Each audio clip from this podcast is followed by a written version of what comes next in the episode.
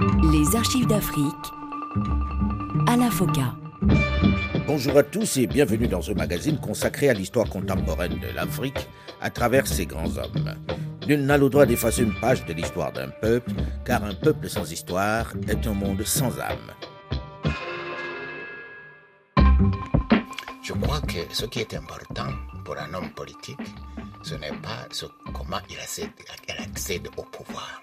C'est ce qu'il fait du pouvoir. Si beaucoup ne retiennent de lui à l'international que son rôle dans la crise sécuritaire qui secoue le Mali, notamment sa prise de position en faveur d'un dialogue avec les djihadistes, ses compatriotes n'oublient pas, loin s'en faut, qu'il fait partie de ceux qui auront marqué l'histoire contemporaine du Burundi, où par deux fois il aura été à la tête du pays. Suite de notre série d'archives d'Afrique spéciale, Pierre Bouyoya.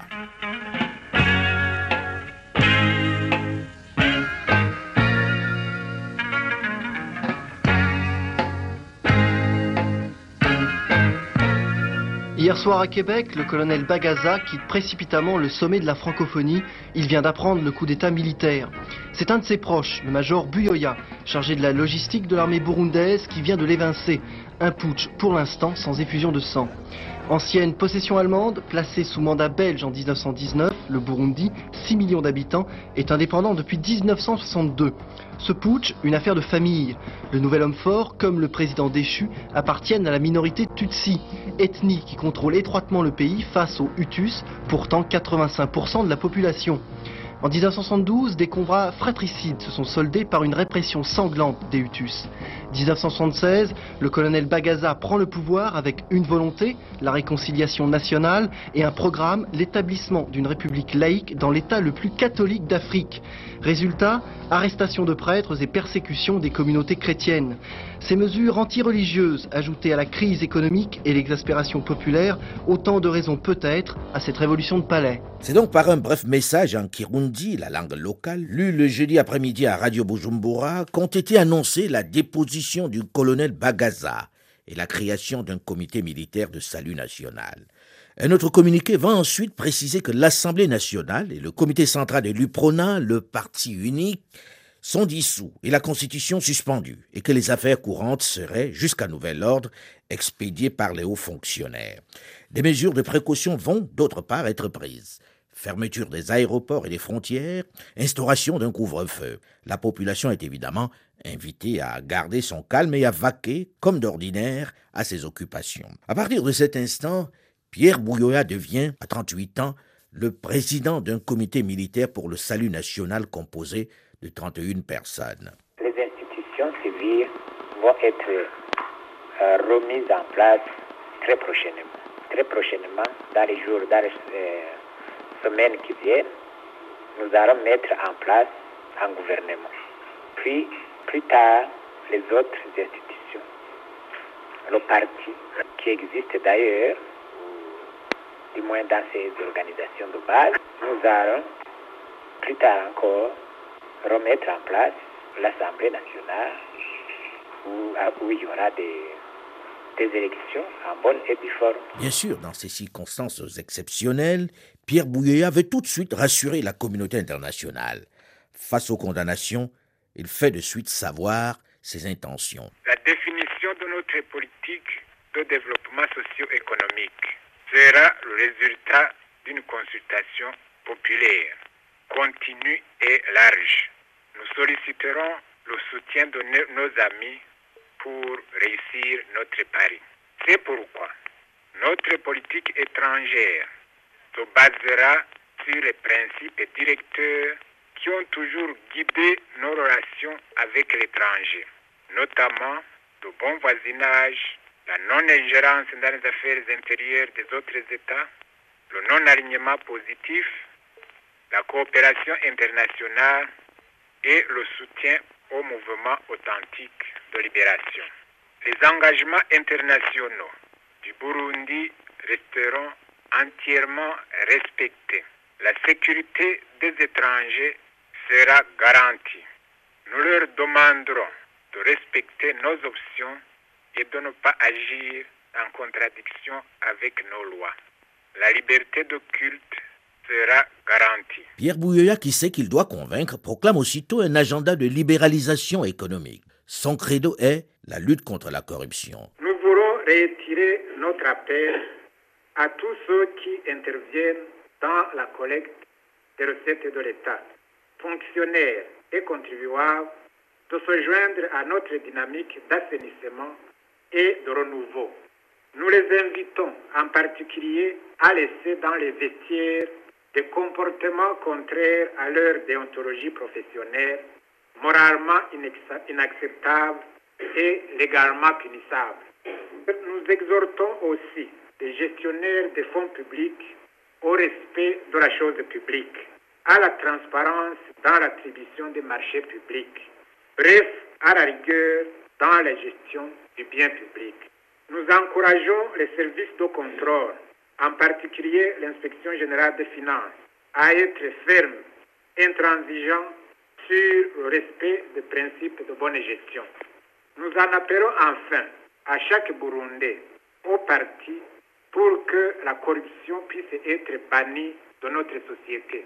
C'est donc une véritable guerre que nous déclarons à la corruption. Le nouvel homme fort du pays veut rompre avec la politique de son prédécesseur. Il veut convaincre ses compatriotes de sa volonté d'unir.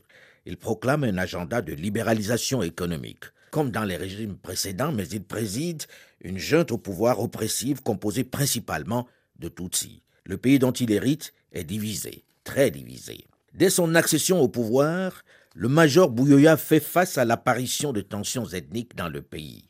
Des réunions nocturnes, des distributions de tracts, des actes de désobéissance civile et des appels à la rébellion se multiplient. Cette défiance à l'encontre de l'autorité de l'État est marquée dans certaines communes des provinces de Ngozi et de Kurindo. La situation va complètement dégénérer moins d'un an seulement après l'arrivée de Pierre Bouyoya aux affaires. Dans la nuit du 14 au 15 août 1988, des tueries vont ensanglanter Ntega et Marangara, au nord du Burundi, faisant de nombreux morts et blessés parmi les villageois Tutsis. L'intervention de l'armée particulièrement violente pour établir l'ordre va ensuite occasionner encore plus de victimes parmi les villageois Hutus. Ces événements vont provoquer la fuite de dizaines de milliers de personnes vers le Rwanda voisin, tandis que d'autres se terrent dans les marais ou trouvent refuge dans les communes voisines. La rivière Akanyaru, frontière sud du Rwanda, au-delà c'est le Burundi. 5000 morts, chiffre officiel, selon les témoignages 4 ou 5 fois plus. C'était au mois d'août dernier le massacre des tribus Hutus, l'ethnie majoritaire, à coups de machettes et de lances. Les tueurs appartenaient aux tribus Tutsi, l'ethnie minoritaire qui détient le pouvoir au Burundi. Avec la complicité de l'armée, ils ont semé la mort et la terreur. Ntega, 15 août 88, tout a commencé ici. Un riche commerçant Tutsi aurait abattu deux Hutus, c'est l'étincelle. Le commerçant est lynché et toute une région se révolte. Il aura suffi d'un incident pour réveiller la vieille querelle millénaire qui oppose les Hutus aux Tutsis. À la violence des uns répond la répression aveugle des autres. L'horreur s'ajoute à l'horreur et revient le spectre des massacres de 72 qui auraient fait près de 300 000 morts. À Ntega aujourd'hui, il ne reste plus un seul Hutu. Ils sont morts ou ont fui les atrocités. Parmi eux, Ndjabé Assanson, 24 ans, étudiant en lettres. Son témoignage est accablant. J'ai trouvé dans ma colline natale bon, les administrateurs avec les militaires ayant des listes provenant de la sécurité nationale où sont inscrits les jeunes intellectuels Hutus ou bien les fonctionnaires, les commerçants et les gens plus ou moins aisés de la colline? Bon, je ne sais pas qui ont élaboré cette liste, mais c'était la liste donc élaborée par les Tutsis. Alors, arrivant à la maison, l'un des comités m'a dit que moi je figure sur cette liste. Bon, laquelle liste vise à exterminer tous les hommes un peu aisés Hutu. Pendant ce temps, à Bujumbura, l'UPRONA, parti unique, exclusivement composé de Tutsis, célèbre avec faste et étiquette le 27e anniversaire de sa naissance.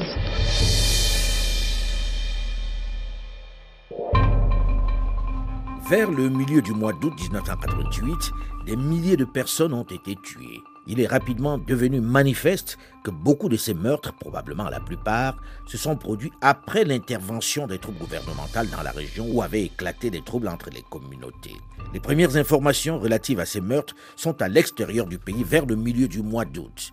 De plus en plus d'éléments de preuve vont venir illustrer le fait que les forces armées du Burundi sont responsables d'exécutions de masse de civils non armés et que de nombreuses victimes sont des enfants, parmi lesquels des enfants en bas âge qui n'avaient jamais participé à aucune des émeutes violentes précédentes. Ils ont été désignés et exécutés simplement parce qu'ils étaient Hutus, ainsi que leurs parents, et qu'ils vivaient dans une région où des membres de la communauté Hutu avaient attaqué et tué des Tutsis, dans les communes de Marangara et de Ntega situées respectivement dans les provinces de Ngozi et de Kirundu, du nord Burundi. Les autorités tentent de minimiser le rôle de l'armée dans les massacres, mais refusent toute enquête internationale. Pierre Bouyoya va aussitôt essayer, dans ce climat de forte tension, de mettre en œuvre une politique de réconciliation nationale. Une timide démarche dans un climat où des milliers de Hutus ont quitté le pays. En ce qui concerne le retour des gens qui ont fui euh, le Burundi suite à ces massacres, euh, la position du gouvernement du Burundi est très claire. Nous avons à plusieurs reprises déclaré officiellement que ces réfugiés peuvent revenir au Burundi et réintégrer leur domicile, leur propriété, leur maison en toute sécurité. Nous l'avons fait parce que nous sommes convaincus que la grande majorité de ces populations a fui, non pas parce que euh, elle est coupable, mais parce que euh, elle avait peur, elle avait peur euh, pour sa vie. Et dès que le calme est revenu, dès que la tranquillité est là, il n'y a aucune raison que ces populations ne réintègrent pas leur propriété, leur domicile. Et c'est le sens de l'appel que nous avons fait. je voudrais vous dire qu'il existe une commission au sein de la CPGR à laquelle le Haut Commissariat des réfugiés est associé et qui s'occupe justement du retour de ces réfugiés.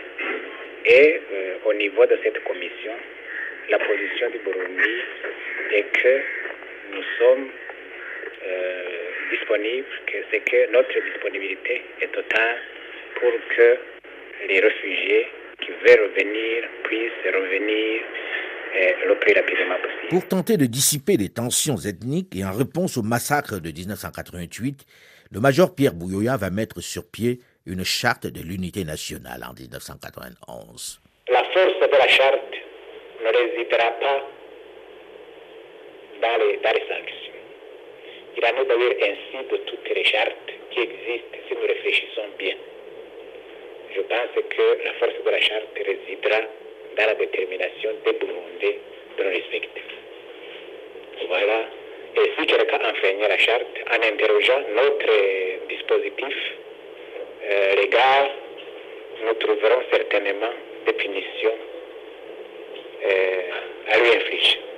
Donc on s'interroge sur ce qu'il faudra faire pour faire respecter la charte. Je crois que ce qu'il faut faire d'abord, c'est instruire les Burundais, expliquer les Burundais, et pour qu'eux-mêmes respectent la charte. Je crois qu'il existe plusieurs chartes. Il y a la charte universelle des droits de l'homme. Je ne pense pas qu'elle soit respectée par crainte de punition. Il y a, je crois, d'autres textes fondamentaux. La déclaration euh, des, droits et libertés et, fondamentales des citoyens. Je pense que ce soit respecté, ce ne n'est pas respecté par euh, force de punition. C'est donc autre chose. C'est une euh, éthique nouvelle à créer pour que tous les Burundais respectent la charte.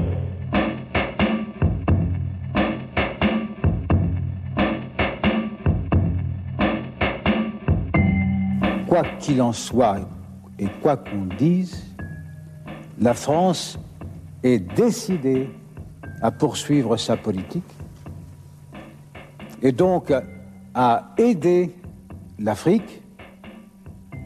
Elle ne se retirera pas de l'œuvre engagée depuis si longtemps et qui, sous des formes différentes, au travers de l'histoire, l'a associée un grand nombre de pays d'Afrique. Du 19 au 21 juin 1990, à La Bolle, station balnéaire de la côte bretonne, le président François Mitterrand réunit les chefs d'État des pays africains dits du champ, la francophonie, y compris les anciennes colonies belges du Rwanda, du Burundi et du Congo.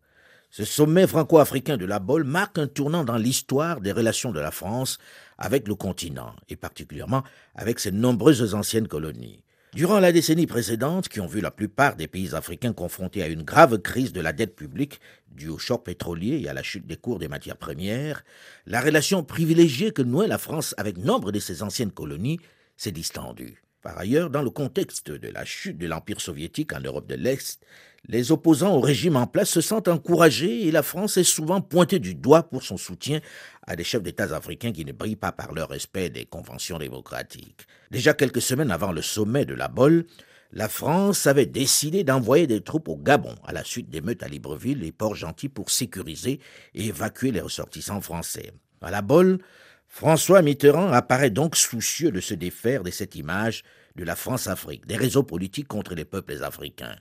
Dans son discours, il lie l'impératif de développement économique du continent à celui de la démocratisation de sa gouvernance. Il ne peut, je cite, y avoir des démocraties sans développement, et inversement, de développement sans démocratie.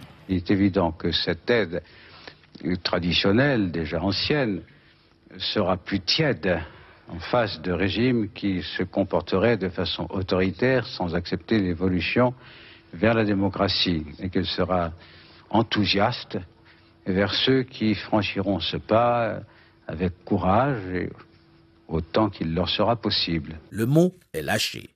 Démocratie. C'est la nouvelle option, le modèle à imposer. Ils sont quelques-uns, les dirigeants africains, qui vont oser exprimer leur réticence à cette injonction faite par Paris. Moussa Traoré, le chef de l'État malien, en fait partie. Il va l'exprimer sans détour. Si le peuple estime aujourd'hui, demain, que cela, que la gestion des affaires se poursuive dans le parti unique, c'est son désir unique, c'est son option, et cela constitue pour nous une forme de démocratie. Le major Pierre Bouyoya, qui est également présent à la Bolle, n'est pas non plus convaincu par l'argument du président François Mitterrand. Il fait partie des rares dirigeants qui, comme Moussa Traoré, va exprimer son opinion. La démocratie, oui, mais à notre rythme. À ma connaissance, il n'y a pas un pays du Nord, il n'y a pas un seul qui ait déjà pris une position sur ce problème. C'est probablement des appréhensions pour l'avenir, mais euh, si jamais il en était question, je pense que les Africains que nous sommes, nous allons faire entendre notre voix dire à nos partenaires du Nord que certainement nous optons tous, je pense, pour la démocratie, mais que euh, le Nord ne nous demande pas d'instaurer à la hâte des systèmes qui ont fait leurs preuves euh, sous d'autres cieux, mais qui ne peuvent pas le faire nécessairement en Afrique dans les mêmes conditions de temps euh, et d'espace. Nous demanderons certainement d'être mieux compris euh, sur ce sujet, qu'on euh, respecte les spécificités de l'Afrique. Va-t-il tenir cette position longtemps? Pas si sûr. Déjà son homologue Moussa Traoré du Mali, qui a manifesté une certaine réticence à la mise en œuvre de cette option démocratique, est en très grande difficulté dans son pays. Peut-il conserver le système de parti unique qui règne au Burundi? Pierre Bouyoya doit opérer un choix en ce début de la décennie 90 pour son pays. On en parle dans une dizaine de minutes dans la suite de cette série d'archives d'Afrique spéciale Pierre Bouyoya, juste après une nouvelle édition du journal sur Radio France Internationale. Restez à l'écoute et à très vite.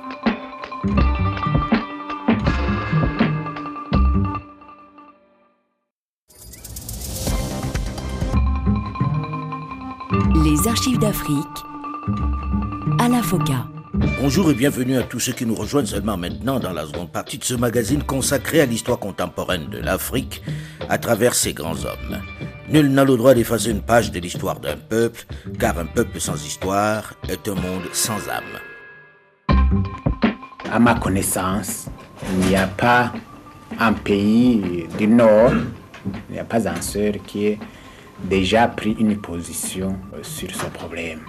C'est probablement des appréhensions pour l'avenir, mais euh, si jamais il en était question, je pense que les Africains que nous sommes, nous allons faire entendre notre voix, dire à nos partenaires du Nord que certainement nous optons tous, je pense, pour la démocratie, mais que euh, le Nord ne nous demande pas d'instaurer à la hâte des systèmes qui ont fait leurs preuves sous d'autres cieux, mais qui ne peuvent pas le faire nécessairement en Afrique dans les mêmes conditions de temps euh, et d'espace. En ce début d'année 1990, au lendemain du sommet de la Bolle organisé dans la station balnéaire française par le président François Mitterrand, il n'est plus question dans les pays francophones d'Afrique d'un mot, du nouveau modèle de gouvernance, celui imposé par le chef de l'État français, la démocratie. Une injonction qui a du mal à passer pour certains dirigeants francophones qui estiment qu'elle n'a pas à être ainsi décidée pour les autres, sans tenir compte de leur réalité sociologique. Est-ce vraiment l'urgence pour Pierre Bouyoya, le président du Burundi, qui depuis les massacres, j'allais dire le génocide de Tenga et Marangara au nord du pays, faisant de nombreux morts et blessés parmi les villageois Tutsis, doit d'abord réconcilier les différentes composantes de son peuple? Suite de notre série d'archives d'Afrique spéciale, Pierre Bouyoya.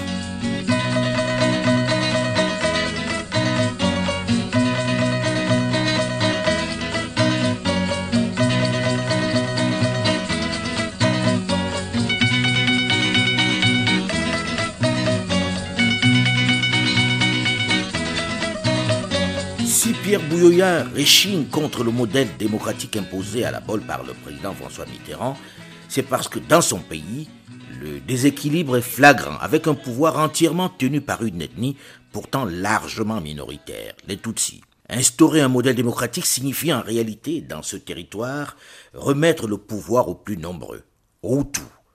Pourtant, l'on sort à peine deux ans plus tôt d'un massacre, mais la pression de la communauté internationale est forte il doit se résoudre au moins à faire évoluer les choses, à manifester une certaine bonne volonté. C'est dans ce climat qu'est adoptée par référendum la charte de l'unité nationale proclamée le 9 février 1991 par le président de la Cour suprême venant Kamana. La force de la charte ne résidera pas dans les, sanctions. Il en est d'ailleurs ainsi de toutes les chartes qui existent si nous réfléchissons bien. Je pense que la force de la charte résidera dans la détermination des Burundais de le respecter. Je crois que ce qu'il faut faire d'abord, c'est instruire les Burundais, expliquer les Burundais, et pour qu'eux-mêmes respectent la charte. Je crois qu'il existe plusieurs chartes. Il y a la charte universelle des droits de l'homme.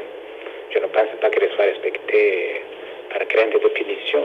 Il y a, je crois, d'autres textes fondamentaux.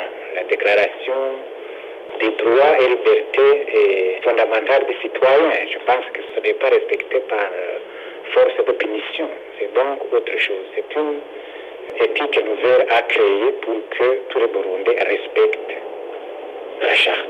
En fin d'année 1991, dans un climat électrique, dans une ville de Bujumbura quadrillée par l'armée où de nombreux officiers ont été envoyés en permission et où les gradés mécontents font la tête parce qu'ils sont contraints de retourner dans les casernes, il dissout le Conseil militaire pour le salut national aux commandes du pays depuis le 3 septembre 1987, celui qui a permis de faire le coup d'État qu'il a porté au pouvoir. La transition a lieu sans accroc. Cinq militaires seulement se retrouvent dans l'UPRONA, l'Union pour le progrès national, qui est chargée de prendre la relève jusqu'à l'élection d'une Assemblée nationale. La composition de ce comité central est supervisée par le président Pierre Bouyoya, qui a tenu à ce que Hutu et Tutsi y soient représentés à égalité comme au gouvernement. Les milieux hostiles au partage du pouvoir accusent le chef de l'État d'exposer les Tutsis à, je cite, la vengeance des Hutus, en accordant à ces derniers trop de pouvoir. C'est un ange, disent-ils, avec mépris, pour dénoncer son innocence. De son côté, l'épiscopat local fait lire dans toutes les paroisses une lettre pastorale sur l'unité nationale. Quant aux réfugiés, les Hutus de l'étranger, qui avaient accepté d'assister à ce congrès, ils vont reconnaître pour la plupart que l'atmosphère a changé, que les gens parlent ouvertement de la question ethnique, ce qui veut dire qu'elle est déjà à moitié résolue. Fin de citation. La marge de manœuvre du président Bouyoya est étroite. Il doit expliquer aux Tutsis que sa politique est la seule qui puisse leur permettre de conserver une position sociale dans un Burundi moderne, c'est-à-dire pluraliste. Pour le moment, la règle des 50% entre Hutu et Tutsi dans les institutions représente le maximum acceptable par les Tutsis. Dans la foulée, le président Pierre Bouyoya instaure une constitution mettant officiellement fin au système de parti-État en place depuis l'indépendance. Pour la première fois depuis plus de 30 ans, les Burundais auront la possibilité d'élire leurs dirigeants. Un processus qui dans ce pays ne va pas sans heurts le président Pierre Bouyoya va être confronté à une nouvelle flambée de violence au cours de l'année 1991. C'est un message de remerciement adressé au peuple burundais, à la population burundaise qui, dans ces moments difficiles, a dit non à la division, a dit non au retour dans les tragédies que nous avons connues dans le passé. C'est un exemple que l'unité au Burundi, c'est une réalité. Ceux qui nous ont agressés, ces ennemis de l'unité du Burundi, ce qu'ils veulent, nous le voyons. Nous le savions même avant qu'ils n'attaquent. Ils veulent nous faire retourner dans les divisions d'ordre ethnique en particulier. Ils veulent nous empêcher de continuer sur notre voie de la démocratisation. Malgré tout ce qui est arrivé, nous allons poursuivre ces politiques. Pierre Bouyoya va effectivement poursuivre cette politique. Il approuve en 1992 une nouvelle constitution rédigée par la commission qui prévoit la mise en place d'un gouvernement non ethnique avec un président de la République et un parlement. Nous avons pris quatre résolutions. La première porte sur le multipartisme. Comme vous le savez, à l'issue du débat sur les propositions de la commission constitutionnelle, L'ensemble des participants ont opté pour le pluralisme politique. Nous prenons acte de cette orientation. Bien plus, nous y adhérons nous-mêmes et demandons à la Commission constitutionnelle d'élaborer la loi fondamentale sur cette base. Une constitution qui consacre le pluralisme politique au Burundi. L'autorisation et l'agrément effectif des nouveaux partis politiques se situeront immédiatement après l'adoption de la Constitution. C'est dire que dans la foulée du référendum, une loi sur les partis politiques doit être adoptée. D'ores et déjà, nous mandatons la Commission constitutionnelle pour en élaborer le projet. Sous réserve d'aléas hors de notre atteinte, avec le concours responsable de toutes les forces politiques de demain, nous projetons de tenir les élections générales au cours du premier trimestre de l'année 1993. La voie vers la démocratisation est vraiment ouverte. On avance vers des élections libres et multipartites dans le pays depuis toujours gouverné par des Tutsis alors même que les Hutus représentent 85% de la population. Le gouvernement doit d'abord ouvrir le pays à la démocratie pluraliste dans l'unité et la paix.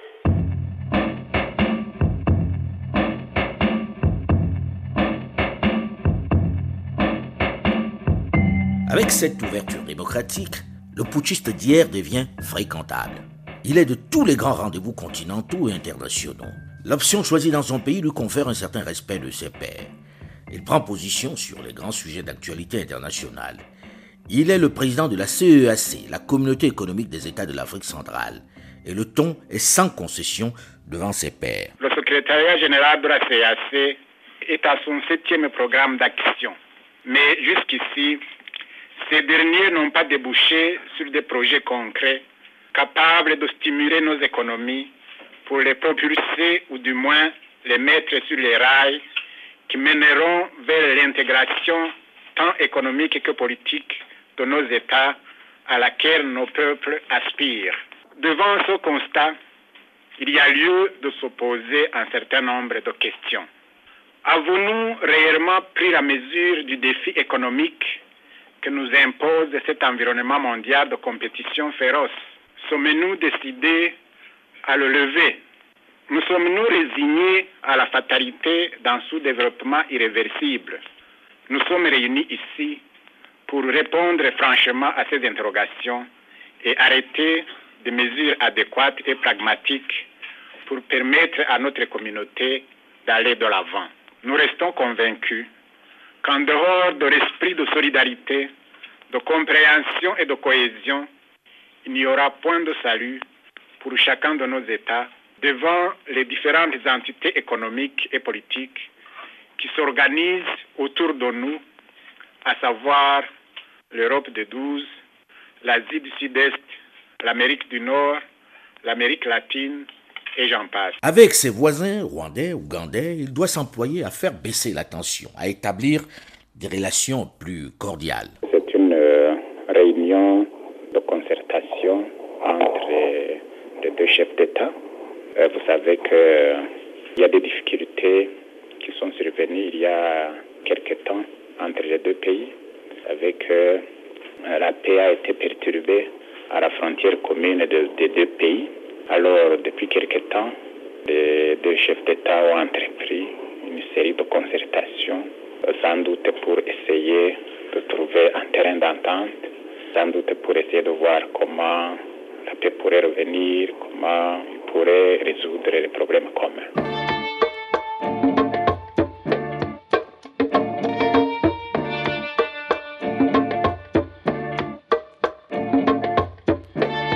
1993, année de tous les dangers pour le Burundi.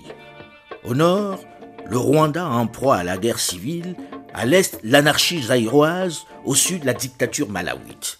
Dans cet environnement tourmenté, le Burundi fait figure de pays politiquement avancé, mais à la merci d'un coup de vent. Trois candidats briguent la présidence, mais celui du Parti de la Réconciliation du Peuple, PRP, monarchiste, M. Pierre Claver Sendengeya, est d'ores et déjà gratifié d'un score insignifiant.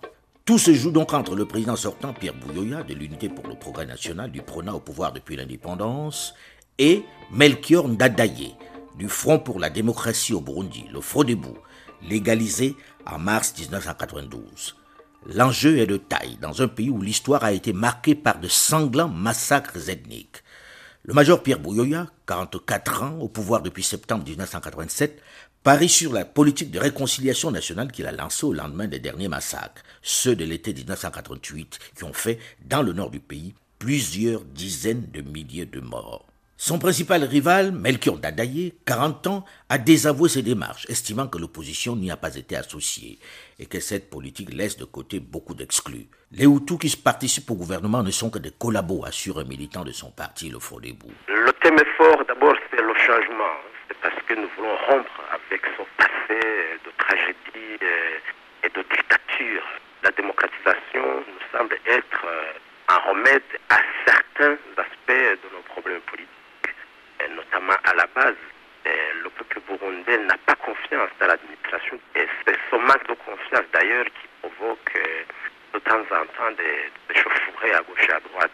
Nous voulons euh, modifier certains aspects de la Constitution qui euh, ne permettaient pas la population d'élire directement les responsables au niveau de la colline et au niveau de la commune. Assis à la terrasse de son palais qui surplombe la capitale et le lac Tanganyika, le président Pierre Bouyoya réplique posément que, je cite, l'opposition a toujours une phase de retard, car ce qu'elle dénonce n'est plus vrai aujourd'hui. Fin de citation. L'unité nationale est en bonne voie, explique-t-il. Il faut encore l'approfondir, de manière à créer un pouvoir burundais où toute trace d'ethnocentrisme aura disparu. Le scrutin s'annonce, sinon serré, du moins incertain. Après avoir constaté l'émotion qui émanait des rassemblements du Frodebou dans les collines de l'arrière-pays, un observateur déduit que ce parti représente surtout une chance pour les Hutus d'accéder enfin au pouvoir. L'incertitude plane sur les lendemains de l'élection. Si le Frodebou l'emporte, il sera difficile de savoir si Melchior Dadaye a été élu pour ses idées ou sa qualité de Hutu. En revanche, si l'UPRONA gagne, il sera clair qu'une bonne partie de la population aura dépassé les clivages ethniques. Enfin, comment l'armée, dernier refuge des extrémistes Tutsis, réagira-t-elle en cas de victoire du Frodebou Un coup de force des militaires n'arrangerait pas les milieux d'affaires, également dominés par les Tutsis. Mais on assure ici que le major président a su rendre l'armée légaliste. À l'inverse, le sentiment de frustration qui surgirait parmi les adversaires du régime en cas de défaite du Frodebou risque de bénéficier aux extrémistes du Palipé Hutu.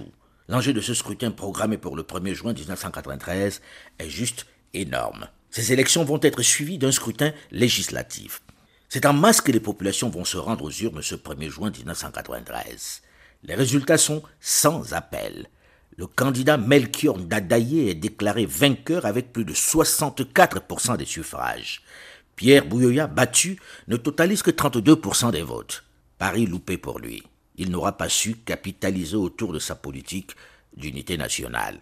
C'est un Hutu qui arrive enfin au pouvoir.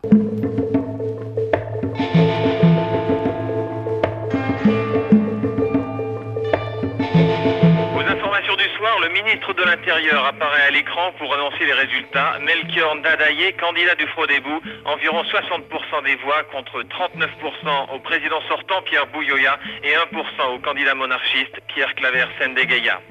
Puis le candidat élu prononce une courte allocution dans laquelle il affirme que sa victoire est celle de tout le peuple burundais. La promotion des droits de l'homme cimentera l'unité des fils et des filles de notre nation, dit encore M. Ndayaye. Il est suivi à l'écran par le chef des forces armées, le colonel Michel Mibarourois, qui déclare que l'armée soutient la démocratie et appelle à une bonne collaboration entre le nouveau pouvoir et les forces armées. Quelques instants plus tard, le président Bouyoya arrive au studio pour délivrer un message à la nation. Accepter le verdict populaire et demande à la population de faire de même. Les Burundais ont fait leur choix. Sans grande surprise, Melchior Ndadaye remporte le scrutin. Bon prince, le président sortant Pierre Bouyoya accepte le verdict des urnes. Cette victoire a été qualifiée euh, de plusieurs manières. Vous savez, il y en a qui ont parlé de recensement ethnique. Je n'ai jamais utilisé ce terme. Cette victoire est le résultat je pourrais dire, des attentes d'une certaine euh, population burundaise, en particulier la population Hutu, qui était euh, mobilisée, pour, comme vient de le dire le président Ntibantunganya, pour eux, le changement voulait dire euh, pas seulement le changement politique, mais le changement ethnique aussi. Ce soir du 1er juin 1993, si toute la communauté internationale salue cette transition, ce nouveau pas dans le processus de démocratisation du Burundi, elle est dans le même temps inquiète de la réaction des extrémistes de la minorité Tutsi qui redoutent une chasse aux sorcières ou une marginalisation, mais également la réaction de l'armée que tiennent les officiers Tutsi. Melchior Ndadaye, le nouveau président, qui doit encore attendre pour prendre entièrement fonction, saura-t-il rassurer ses populations et amener le changement dont il a parlé pendant toute sa campagne? Lui que pas grand monde n'attendait à ce poste quelques mois plus tôt. L'histoire est en tout cas loin d'être terminée pour le major Pierre Bouyoya qui cède son fauteuil ce soir-là à son successeur. Il n'a pas fini de jouer un rôle majeur dans l'histoire du Burundi comme nous le verrons la semaine prochaine dans la suite de cette série d'archives d'Afrique spéciale Pierre Bouyoya. Mais en attendant, vous pouvez évidemment d'ores et déjà réécouter ces épisodes sur le site de RFI à la rubrique podcast ou sur archivesdafrique.com ou tout simplement sur votre téléphone portable en téléchargeant gratuitement l'application Archives d'Afrique sur iOS ou sur Google Play. Vous pouvez également continuer de réagir comme vous le faites sur notre page Facebook Archives d'Afrique. Mais méfiez-vous des fausses pages Facebook ou des comptes Twitter à mon nom. Ils sont tous faux. Je n'en ai pas. Ni compte Facebook, ni compte LinkedIn, ni compte Twitter. Faites donc attention aux nombreux imposteurs. Delphine Michaud, Olivier Raoul et Alain Foucault, nous vous donnons rendez-vous la semaine prochaine, même heure, même fréquence pour la suite de la série d'archives d'Afrique spéciale Pierre Bouyoya. Dans un instant, une nouvelle édition du journal sur Radio France Internationale. Restez à l'écoute et à très vite.